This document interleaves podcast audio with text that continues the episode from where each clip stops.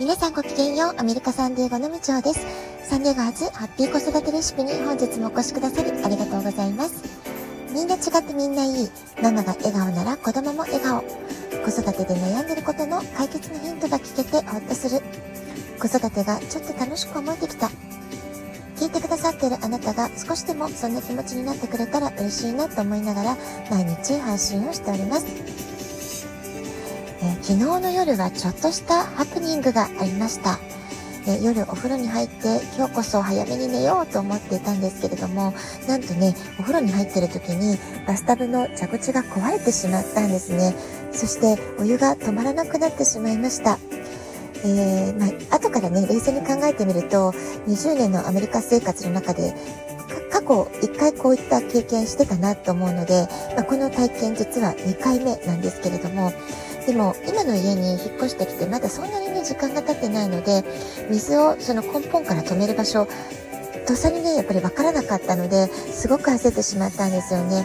ででも、まあ、アパートメントのエマージェンシーサービスにすぐ電話をしたら、えー、対応してくれて、えサービスの人が来てくれたので、えー、本当にね、えー、事なきを得たというか助けてもらうことができました。でお湯を止めることができてようやく落ち着いて、えー、あとはね、まあ、明日、えー、修理のオーダーを出しておいてねってことだったので蛇口そのものを取り替えてもらう修理してもらうっていうワークオーダーを、えー、昨日の夜遅くにオンラインで予約をしておきました。でね、まあ、そのおかげもあって、今日お昼前には無事修理してもらうことができたので、今日からね、本当にまた安心してお風呂に入ることができるなって思います。で先日このラジオトークでもステージアップの前兆っていうことをお話ししたんですけれども、まあ、こういうね一見最悪って思うようなトラブルって、えー、実はねきっとこの後いいことがやってくるサインっていうふうに、えー、まあ考え直すことができたならば、すごく落ち着いて対処できるようになるんじゃないかなと思います。まあそういうは言ってもね、昨日私もちょっとパニックしちゃったんですよね。どうしよう、夜中だし、あの、お風呂に入って裸なわけですから、えどうしようどうしよう、どうやって止めようってちょっとね、パニックはしてしまったんですけれども、まあでもね、一個一個落ち着いて対処をすると、あ、これって実はこの後きっといいこと起こるんじゃないかなってちょっとねウキウキする気持ちに変えることができるんですよね。で実際今日は、えー、朝一から、えー、仕事の面でとても前向きな、えー、プログレスを感じることがありましたしお客様にとってもすごくよくって私たちコンサルをしてる側にとっても、まあ、非常にねいい結果につながるということがね、え感じることができたんですよね、まあ、こういうことがあるとさらにモチベーションも上がるなっていうことを今感じています。でこんな風に運気アップとかいい流れっていうものを見逃さずにうまく波に乗るためには、まあ、日々ね自己計算というか謙虚な気持ちでいろいろと努力を重ねるってことももちろん大事なんですけれども、まあ、昨日私が経験したみたいにねちょっと非常事態ですよね。どうしようっていうこう最悪なケースとかびっくりするようなことが起きた時にどうやって心を整えるかどうやってなるべくプラスの方向に明るい方向に転換できるかってことも、まあ、すごく大事だなって、まあ、そういったこと私自身もね、えー、気づきが大きかったなっていうふうに昨日のあのバスタブの蛇口壊れる事件を 振り返っております。でね、私の中での気づきは、私自身割とこう人に助けてってことが言えないタイプの人だったわけなんですよね。で、割と一人で抱え込んでしまうところがありました。でも昨年8月末の大きな怪我をして以来というもの、助けてって言わないとどうしようもない状況に、あの、陥るということが結構目の前に起こってくるわけですよね。で、今回もバスタブの蛇口が壊れて、もう一人ではどうしようもないっていう状態に追い込まれてしまったわけですから、えー、とりあえずエマージェンシーのサービスの受付の人に電話しなきゃとか、そこからまたメンテナンスのおじさんから電話がかかってきてそれに対応しなきゃって時に、もう何回も何回も I need your help っていう言葉をね、すごくすごく繰り返さなければならない、まあ、そういうシチュエーションだったわけなんですよね。でも今朝ねちょっと落ち着いて昨日の出来事を振り返って考えてたんですけどもああこれって助けてってあなた言ってもいいんだよっていうそういう練習をさせられてるというか私にとってはすごく大切なレッスンだったのかもしれないなってことを、まあ、今朝ね感じていました。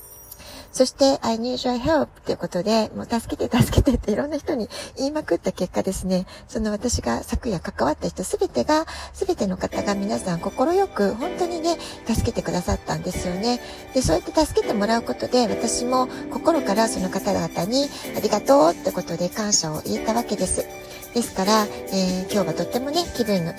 金曜日を過ごすことができてるなって感じています。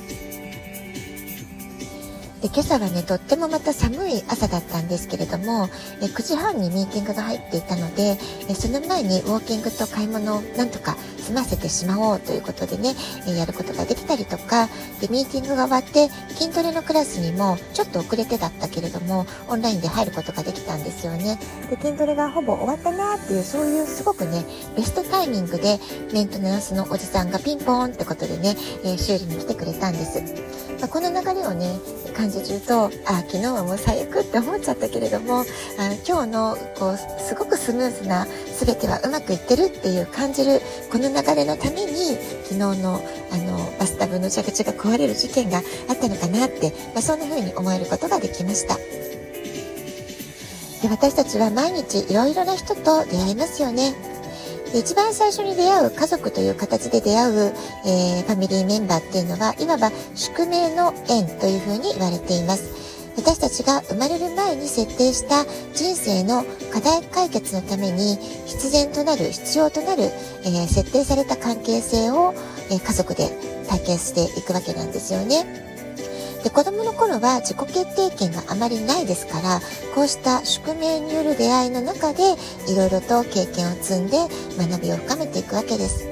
そして、えー、成長していく過程の中で今度は自分の在り方ありようが反映される出会いが増えていきます。まさに鏡の法則が様々な対人関係の中で試されるそんな感じなんじゃないかなと思います。類は友を呼ぶというのはこの法則のことを言い表しているってことも言えるんじゃないでしょうか。自分に似ている人、共感できる人、まそういう人とはね、自然と仲良くなりやすいですよね。成長とともに、あるいは価値観が変容していくとともに、関わり合う人間関係が変化していくっていうのも、あなた自身がどんな成長をしているのか、それがよくわかるプロセスなんじゃないかなって思うんですよね。そしてまたどんなに自己さを積んでいるつもりでも、えー、局面局面ですごく苦手な人とか私とは合わないなって人と会うこともあるんじゃないでしょうか。でもそれも実はあなたにとって私もねすごく感じるんですけれども私にとって必要な反面教師であったりあるいは自分自身の中にある見たくない嫌な部分とかすごくネガティブな感情、えー、潜在意識の奥底に押し込めてた、えー、自分の嫌な部分ですよね、まあ、そういったところをもしかしたら反映してくれている存在なのかもしれないわけです。自分のね写し鏡のように、えー、見せてくれているっていう解釈もできるんじゃないでしょうか。ですからそういうなんかイラッとするとかもやっとするっていう人に出会った時にはああれ？これはえー、そのお相手の問題ではなくて自分自身の根本の中にある問題と向き合わされてるんじゃないかな、まあ、そういうね考え方も時には必要なんじゃないかなって思います。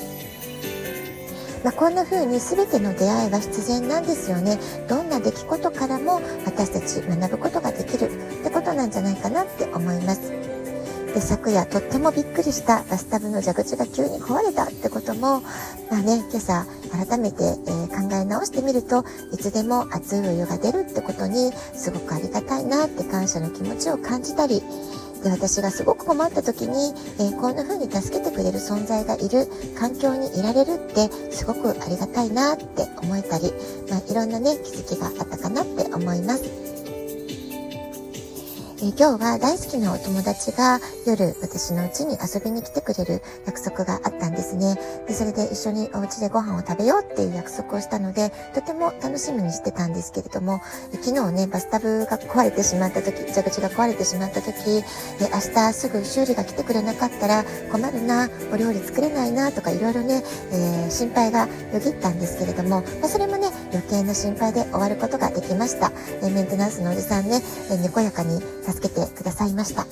ですからこういうトラブルがあったことで余計に普段の日常の小さなことがとてもありがたいし、すごく嬉しいなって思えたことで、えー、きっとね、この金曜日、土曜日、日曜日、週末とっても幸せな気持ちで過ごすことができるんじゃないかなって思っています。ラジオトークアプリインストールしておくといつでも簡単に聞くことができます。あなたからのお便りもお待ちしております。では今日はこの辺で今日も素敵なお時間をお過ごしください。ごきげんよう、みちょうでした。さようなら。